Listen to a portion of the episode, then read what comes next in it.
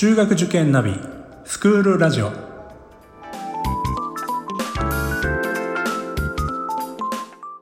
スクールナビゲーターののびるです。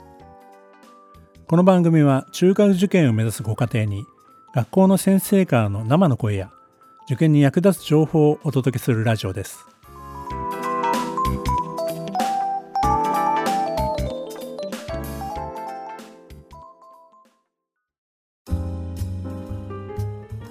えー、今回は森上教育研究所の森上信康先生にお越しいただきました。森上先生よろしくお願いします。はいよろしくお願いいたします。昨年に引き続きあのご出演いただきましてありがとうございます。こちらこそお世話になります。さてもう埼玉の入試があ一段落しそうな時期なんですけども、はい、昨年模試の,、まあ、あの人数から今年はやはり受験者数増えるんではないかというふうにも予想されてたと思うんですけども、まあ、実際のところあの埼玉あのどうでしたでしょうか？そうですねやはりあの今はあの初日10日11日12日っていう1回目の埼玉の入試が落ち着いたところでありますけれども、え予想通りあの大体多くの学校で増加基調になっていますね。えー、特にあの例のいつものすごいあの堺東の6000人台というのは今年は7000人になりましたから、えー、それから昨年に続いて大宮海星さんですね、えー、1600人だったのが2000人超えましたしというようにあの大きな会場あ大宮もう一つ言うと埼玉栄がありましたね。これは1000名だったのが1600名になってますからやっぱりあのどこも大宮近辺の学校を中心に増加基調だったということが言えると思いますね。まああの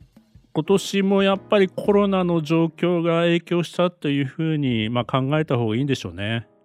これはあの埼玉だけ見てるとあまりわからないんですけど、えー、やっぱり千葉と比べると、千葉はまあ今、出願が締め切ったところもあれば始まったまあばっかりなんですけど、1月20、21、22あたりにあるんですけど、これやっぱり増えてない、減ってるんですよね。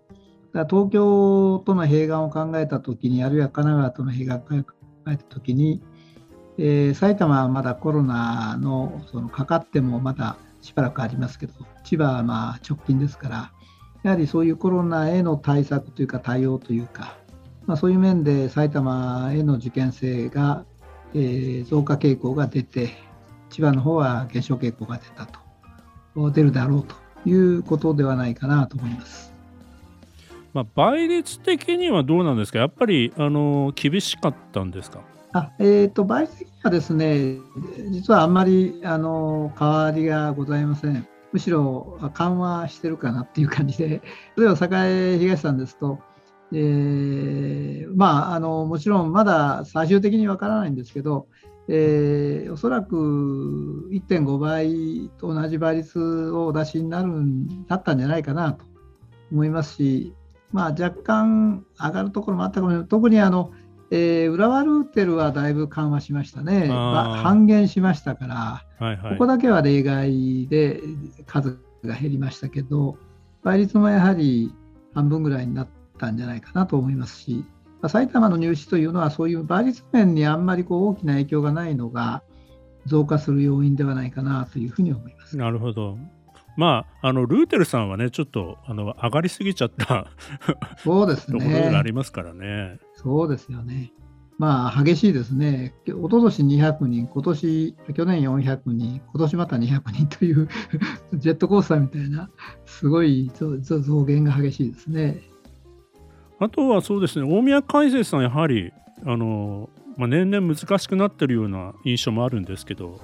そうですね、やっぱりあの、まあ、場所も大宮近辺で受験しやすいですし、堺東が難しい人にとっては、あのちょうど頃合いのレベルですし、というようなことで、まあ、増える要素、大学実績もまあまあ、あの堅持着実にいいですしね、ただまあ、交付はだいぶそれぞれ違うんですけど、やっぱり併願という、まあ、あのことで、えー、一つ合格を勝ち取っていきたいという時に、まあ、ちょうど難度的にはいいところかなというふうに思いますね。あとはまあ堺東さんの話が出るとなるとやはり海地さんですかね。そうですね。はい、海さんは、まあ、あの昨年とほぼ同じでしたね。えー、1400名台で、えー、若干20名ほど少ないということですから、まあ、ほとんど変わらないと見ていただけたら、まあ、増えてはいないですけどね。まあ、場所的な面というのがやっぱり大きいんじゃないでしょうかね。えー、あのやっぱり受験のしやすさという点でいうと、まあ、いろんな会場がありますので、そういう面ではまああれですが、進学するときのことを考えると、やや、まあ、それほど大きな受験にはならないかもしれないですね。やっぱり神奈川とか、まあ他の千葉とかからも受ける方もいらっしゃいますから、まあ、そういった部分での交通の便というのが。そうですね、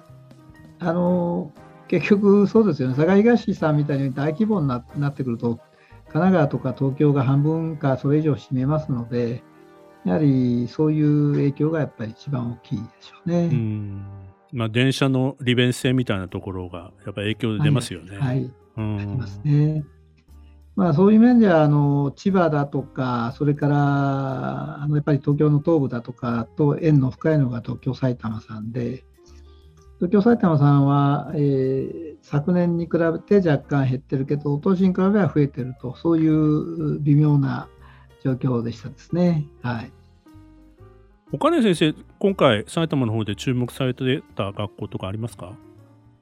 えーとまあ、あのいわゆる難関校の立教ニーザそれから、えー、淑徳用のという男女別男女校があります。淑徳用の女子校について言うと、おととし並みの受験生に戻ったというか、昨年ちょっと減って、今年また増えたっていうことで、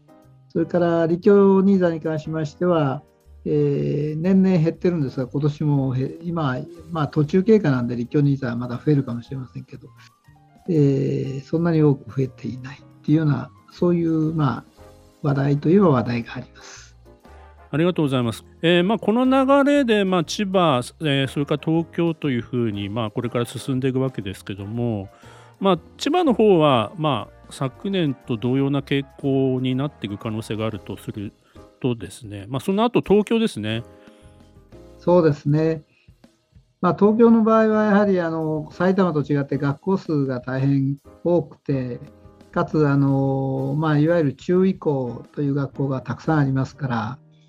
えー、実際来年入試で模擬試験なんか出てる傾向は、もうその中医校ですね、あんまり難しくないけれども、えー、偏差値的に言うと、まあ、受けやすい、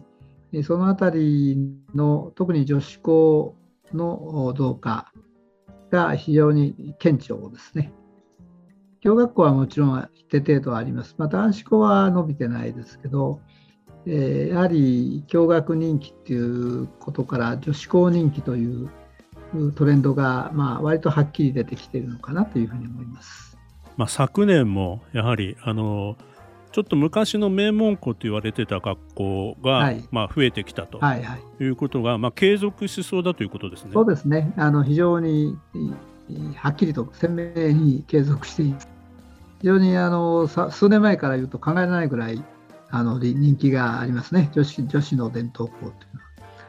まあ、そういうあのその伝統校の影響も受けて周りの他の女子校さんの人気にもつながってるっていうことは言えますか？あ言えますねあの。特にやっぱり女子の場合、男子と、ま、違うというか、身長であの平眼で滑り止めというのをかなり硬く考えますので、やっぱり同じような女子校、ちょっとだけ優しいというか、ちょっとだけ難しいというか、そういうことで平眼数が伸びますね。なるほどね、えー、いずれの学校もそういうことでお互い様で受験生が増えてきているという感じがします。男子については先生どうですか？男子はですね、あの珍しくですね、共学の男子が来年は伸びそうですね。あの従来は共学の男子と男子と男子校を比べますと、男子校が増えていって、共学校男子が減ってきてたんですけど、えー、この潮目が今年変わるかもしれない。うんうんだから渋々だ、広尾学園だ、あるいは広小鹿だ、三田国際だと、とにかく清涼だとか、共学になってる学校の女子はもちろん良かったわけですけど、男子はどちらかというとここ、ここ5、6年減少の傾向にあったんですね。はい、今年はほぼどこも増えてますから、やっぱり男子校から共学校への、なんというんですかね、こう揺り戻しというのか、それは起こってる感じしますね。もう一つはあの昨年の傾向としてあの付属が人気でしたよね。この辺りはどうですか、今年は？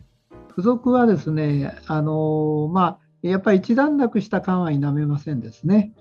えー、ただあの、例えば千葉の千葉日大だ、東海大浦安だとか、東京の日大系列校であるとか、えー、あるいは東洋大京北であったりですね、まあ、あれ特に特許みたいな反付属であったり、まあ、いわば受かりやすいというと、ちょっと語弊があるかもしれませんけど、そう難関ではない付属、あるいは反付属、そこら辺の人気っていうのはかなり底堅い感じですね。でただし、早慶とか、まあ、マーチとか、この辺りになると、あの昔ほど、というか数年前ほど受験者数はいない。まあ、学校によってもちろん若干違いはありますけど、まあ、その全全部がピあの人気になったなっていた状況から言うと、少し緩和してきていますね。わかりました。ありがとうございます。それからあとはですね、えーまあ、今年のサレジョン国際さんのように、まあ、学校名などを変更することによって、まあ、新しい、えー、学校がですね出てくるようなことっていうのもあるんでしょうか？ああのまあ、年末に発表されましたけど、一番大きいのはやっぱり明治大学の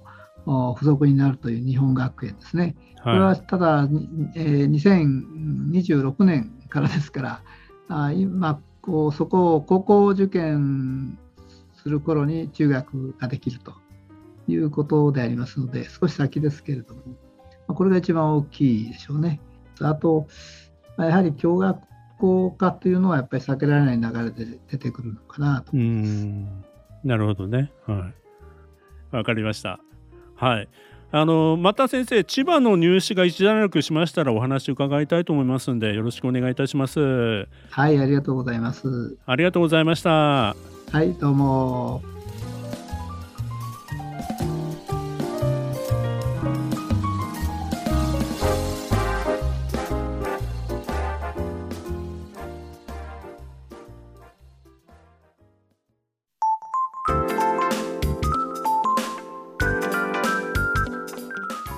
スクールラジオでは番組への感想、出演してほしい学校など皆様からのお便りをお待ちしております。また受験に関する質問や相談にもお答えしていきますので概要欄の Google ホームからお気軽にお寄せください。Apple、Amazon、Google、Spotify などの無料のポッドキャストアプリで購読やフォローなどのボタンを押していただくと更新情報が届きますので便利です。それでは次回もスクールラジオでお会いしましょう。